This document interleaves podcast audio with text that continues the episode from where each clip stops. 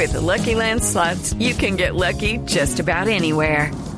This is your captain speaking. Uh, we've got clear runway and the weather's fine, but we're just going to circle up here a while and uh, get lucky.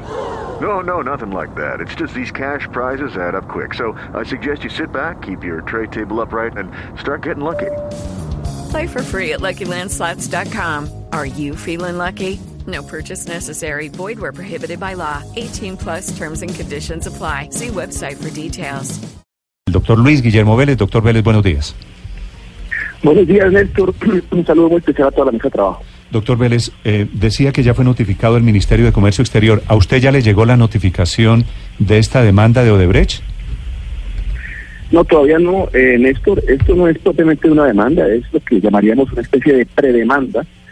Es una notificación eh, de arbitramiento, pero todavía no se ha eh, iniciado propiamente el proceso arbitral. Esta notificación forma parte de una serie de notificaciones que se han dado y procesos que se han dado arbitrales, aproximadamente unos 11 que tiene Colombia. Colombia no es el país más demandado por estas cosas. España misma tiene casi 38 procesos de estos. Eh, México ha tenido 25. El Perú ha tenido eh, casi una docena de ellos. O sea, esto es una, una epidemia internacional, el tema del arbitraje eh, de inversión. Y se deriva de tratados eh, de libre comercio o tratados de protección de inversiones que ha firmado Colombia. Colombia ha firmado 15 de esos tratados.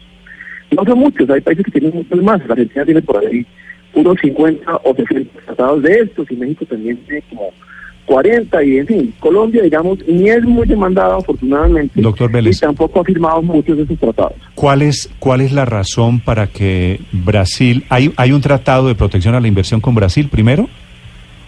No, no existe, no existe.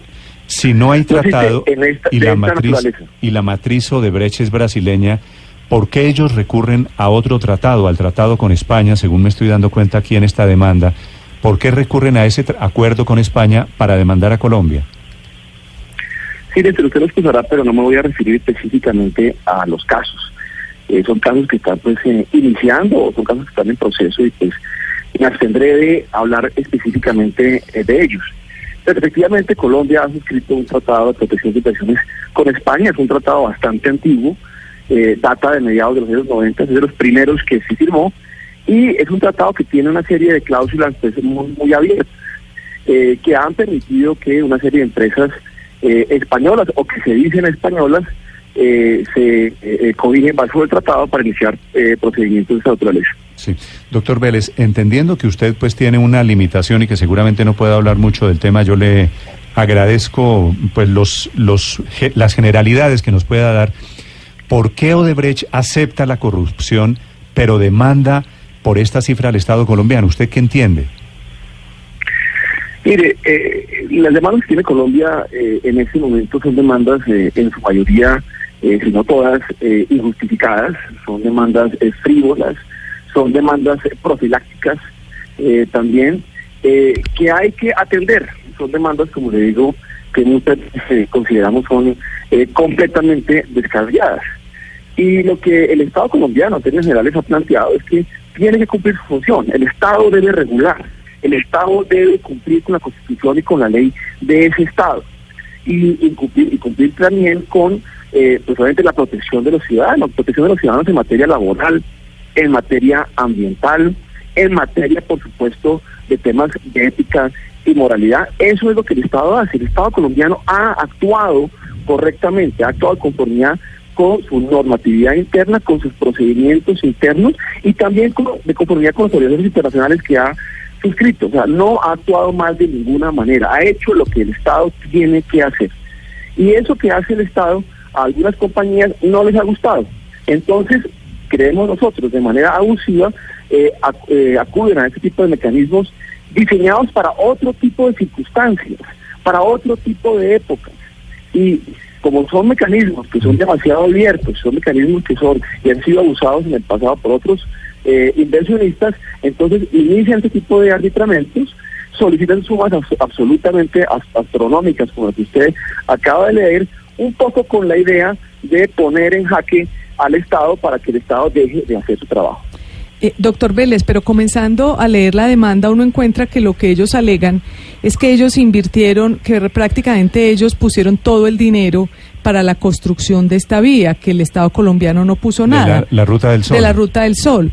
Y pues así como ellos fueron corruptos, pues también funcionarios del Estado colombiano fueron corruptos. Entonces ellos, pues uno pensaría así muy desprevenidamente y sin ser abogada, pues que tienen algo de razón en reclamar. Si, si se terminó de justo, de, común acuerdo el, el, contrato, pues entonces dicen, pues lo que yo invertí, pues eh, devuélvanme algo de eso. No sé si, si eso, porque usted estaba hablando que eran ligeras, ahí no pareciera ser tan ligera esta demanda. Perdón. Sí, mire, yo no me voy a referir, como le digo, a casos específicos ni a, a puntos específicos de una reclamación de estas. Lo que, lo que sí le puedo insistir es que el Estado colombiano ha actuado conformidad con su normatividad. Ha, actuado conformidad con su normatividad para proteger a los trabajadores de ese tipo de compañías, para proteger el medio ambiente, algo muy, muy importante, para proteger la moralidad pública. Y lo debe seguir haciendo. Obviamente los inversionistas, algunos de ellos tendrán opiniones diferentes y acudirán a ese tipo de mecanismos que son abusados, no solamente en el caso colombiano, mire, el arbitraje de inversión está tremendamente cuestionado en el mundo en este momento porque se ha dado a toda clase de abusos, a toda clase de atropellos en contra de los estados y está en un proceso de reforma, precisamente porque las compañías o algunas de ellas, o tal vez muchas de ellas, han abusado de este tipo de mecanismos. Se ha vuelto un negocio internacional el tema del arbitraje de inversión, extendiendo mucho más allá de lo originalmente previsto el mecanismo del arbitraje de inversión contenido en los TLCs y en los tratados bilaterales de protección de inversión. Sí. Doctor Vélez, si hubo funcionarios corruptos, como parece que los hubo en el tema de Odebrecht en Colombia, en la adjudicación de la Ruta del Sol, ¿eso nos podría costar la demanda? ¿Eso tiene relación directa con el tema del arbitramento? Mire, hay, hay afortunadamente eh, muy extensa jurisprudencia sobre el tema de lo que se llama las manos limpias eh, muy extensa eh, en el tema de arbitraje y en el tema, del, del arbitraje y eh, internacional, comercial. Eh, entonces, pues obviamente será un tema que eh, se va a ventilar en los foros correspondientes. no me voy a adelantar, por supuesto, a, a, esos detalles propios de esta reclamación, pero finalmente, pues aquel proceso judicial que tocará iniciar son procesos costosos, ¿sí? cuestan eh, un par de millones de dólares eh, adelantarlos. Y Colombia ha contratado a las mejores firmas de abogados que existen para manejar este tipo de temas. Tenemos eh, a la firma Deckert, tenemos a Phil Dustin, tenemos a Lethan Watkins, a Aaron Porter, en fin, tenemos al, al top 5, top 10 de las firmas de arbitraje de inversión en defensa de Estados trabajando para la República de Colombia. Colombia puede tener la certeza de que tiene la mejor defensa posible disponible para este tipo de casos. Doctor Vélez, usted nos dice que se abusa de los eh, tribunales de arbitramiento internacionales en materia comercial en este tipo de casos. ¿Qué tipo de defensa podrían haber eh, entablado en este caso Odebrecht o Electricaribe en otro caso frente a eventuales eh, situaciones como las que ellos dicen, donde consideran que se les vulneraron sus derechos? ¿Cuál era entonces el camino si no era el arbitraje? Mire, eh, las compañías inversionistas tienen siempre la posibilidad de acudir a los tribunales locales. Colombia es un Estado de Derecho, Colombia es un Estado más tremendamente legalista, donde el Consejo de Estado eh, falla eh, rutinariamente en contra del Estado colombiano. aquí hay una jurisdicción que es seria, que es una jurisdicción, digamos, de estándares internacionales los inversionistas tienen perfectamente la posibilidad y lo hacen cotidianamente los nacionales y los extranjeros eh, de acudir a los tribunales colombianos, inclusive también tribunales eh, colombianos de arbitraje para resolver sus disputas. Entonces, en cierta medida consideramos que es un abuso que nunca se agoten o no se agoten en muchos casos los recursos internos y simplemente se salte al Tribunal Internacional, eh, porque pues obviamente son tribunales que eh, tienen las características muy particulares y como le digo, muy cuestionadas. Sí, pero doctor Vélez, ¿por qué Odebrecht le paga 2.390 millones de dólares a Brasil, 116 millones de dólares a Suiza y otros 93 millones de dólares en Estados Unidos? Y en cambio a nosotros, Odebrecht, eh, por el contrario, le salimos a deber y ahora nos está demandando ya en un tribunal internacional o a portas al menos de hacerlo. Colombia ya hizo lo propio y demandó a Odebrecht tras todo el escándalo de corrupción? Colombia demandó a Odebrecht escándalo de... No, no sabría responder esa pregunta. ¿Y quién, ¿Y quién sería el encargado eventualmente de mandar a Odebrecht? ¿Usted o el No, Ministerio de eh, Transporte? No, no, eh, no la gente, sin duda. Eh, pero mire, eh, aquí el tema es que eh, eh, se han iniciado una serie de acciones que son conocidas por todos en contra de esta compañía. Mm.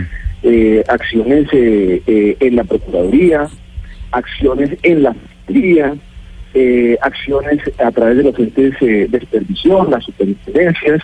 En fin, el Estado colombiano está haciendo lo que tiene que hacer para combatir la corrupción, para combatir los malos manejos y para asegurarse la continuidad de los servicios públicos. Eh, como usted lo anotaba, Néstor, pues parte de las reclamaciones de esta y de muchos de este tipo de demandas es que el Estado actúa como debe actuar el Estado. Y a los inversionistas parece que no les gusta eso. Parece que no les gusta que el Estado proteja a los trabajadores, proteja, proteja el patrimonio público, proteja eh, los servicios públicos y entonces van y hacen una reclamación. Mm. El Estado colombiano como Estado, es un tema del gobierno colombiano, del gobierno este, del gobierno otro. Es, es un tema del Estado colombiano que tiene que cumplir con sus leyes y hacer lo que tiene que hacer. Sí, doctor eh, Vélez, una última pregunta. ¿Odebrecht se presenta para estos fines como Odebrecht Latin Invest Transport Colombia, OL España o la empresa? Esta es una filial de Odebrecht de la brasileña en España. ¿Quién era el socio, el representante en Colombia? ¿La española o la brasileña? No, no, no voy a referirme a puntos particulares de esta disputa. Eh, como ya les comenté, eh, eso será todo analizado, por supuesto. Y como le digo, eh, este es un proceso que empieza, es un proceso que va a tardar un, par de años. Y pues obviamente hay todos los protocolos para poder eh, llevar a cabo este tipo de defensas. Como ya les dije, o sea, los colombianos pueden tener la seguridad, la tranquilidad de que tienen la mejor defensa posible en este tipo de casos. No podemos obviamente garantizar ningún tipo de resultado, pero sí podemos garantizar que le vamos a poner a esto el máximo esfuerzo, los máximos recursos posibles, eh, humanos y financieros, para tener la mejor defensa posible en estos casos como la que tenemos. No solamente en este caso que se inicia o se iniciaría eh, en el tema de Odebrecht, sino también eh, en todos los eh, 11 o 12 casos que puede tener Colombia eh, en este momento. Ellos hablan de la suma en, en esta demanda, en este anuncio de demanda, doctor Vélez, de 3.8 billones de pesos, pero dicen que se reservan el derecho de aumentarla. Por su experiencia en las demandas, ellos plantean esta cifra para negociar o para subirla después. Normalmente en este tipo de reclamaciones hay una inmensa inflación de las pretensiones. El inversionista eh, plantea siempre cifras astronómicas y cuando usted mira el resultado de los tribunales, eh, pues eh, cuando hay eh, decisiones en contra de los estados, eh, que no son la mayoría de los casos, también hay que decirlo, pues las pretensiones son por muchísimo menos, o, la- o las condenas son pues, por muchísimo menos. Sí. Entonces, pues eh, sí, ellos eh, eh, votan eh, todo el, el balde completo, eh, pero pues eh, lo que acaba siendo decidido muchas veces es mucho menos. Entonces, pues sí hay inflación por parte de los eh, demandantes en ese tipo de el buffet que anuncia la demanda se llama Reed Smith. ¿Este buffet está en Estados Unidos? Eh, tengo entendido que sí, es una firma internacional. y el tribunal de arbitramiento que tomaría la decisión que, que nos que nos va- que nos va a meter en, en su en su ojo del- de la tormenta es un tribunal el del Banco Mundial Pues no sabemos todavía exactamente en qué fórmula se, se lleva a cabo esto. Normalmente es eh, ante el Banco Mundial, eh, una institución que se llama el CIAI, que es el, el Centro De eh, Administración de Disputas eh, de Inversión del Banco Mundial, o sino también ante la Corte Permanente de Arbitraje en La Haya. Son los dos foros en los cuales pues, se tramitan ese tipo de, de arbitrajes. Sí. Doctor Vélez, ¿podría existir la posibilidad de una conciliación entre el Estado colombiano y Odebrecht antes de que radiquen formalmente la demanda? Mire, el Estado colombiano siempre, en todas las circunstancias, está dispuesto a soluciones amistosas. Eh, y hablo en términos generales. De, de cualquier disputa, sea una disputa de derechos humanos, sea una disputa comercial, sea una disputa de inversiones, esa posibilidad siempre existe, la trae la ley, es más, muchas veces la promueve eh, la normatividad.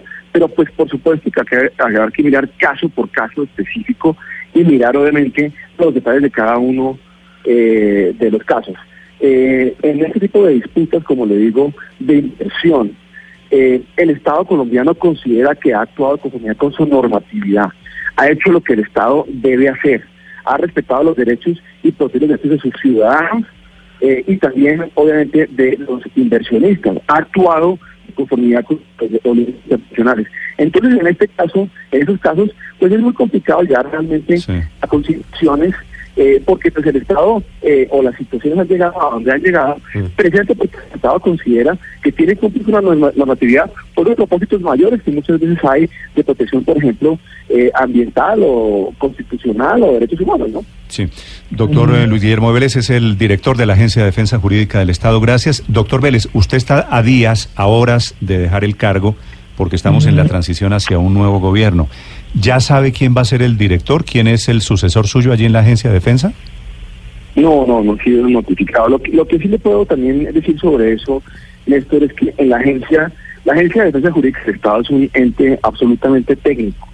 Eh, tiene un equipo de gente excelente. El mejor equipo de gente que hay en Colombia para la defensa nacional e internacional. Y es un equipo de profesionales absolutamente extraordinario. Y, y además, como el nombre lo indica, la Agencia de Defensa Jurídica del Estado defiende al Estado colombiano. Quienes están ahí están para defender al Estado colombiano, independientemente del gobierno que sea en la coyuntura particular.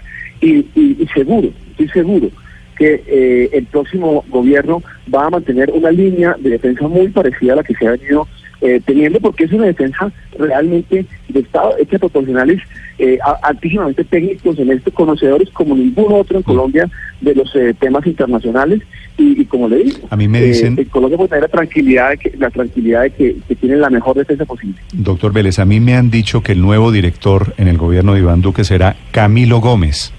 Camilo Gómez fue comisionado de paz de Andrés Pastrana, fue fórmula vicepresidencial en algún momento de Marta Lucía Ramírez en la campaña del 2010. ¿Camilo Gómez ha hablado con usted? No, no, no habla con Camilo. Camilo me parece una persona maravillosa, me parece una persona excelente, eh, con unas capacidades eh, jurídicas y, técnicas eh, muy altas. Ok. Mucha suerte, doctor Vélez, y gracias. Bueno, estén muy bien. gracias. Sobre esta noticia, 7 de la mañana.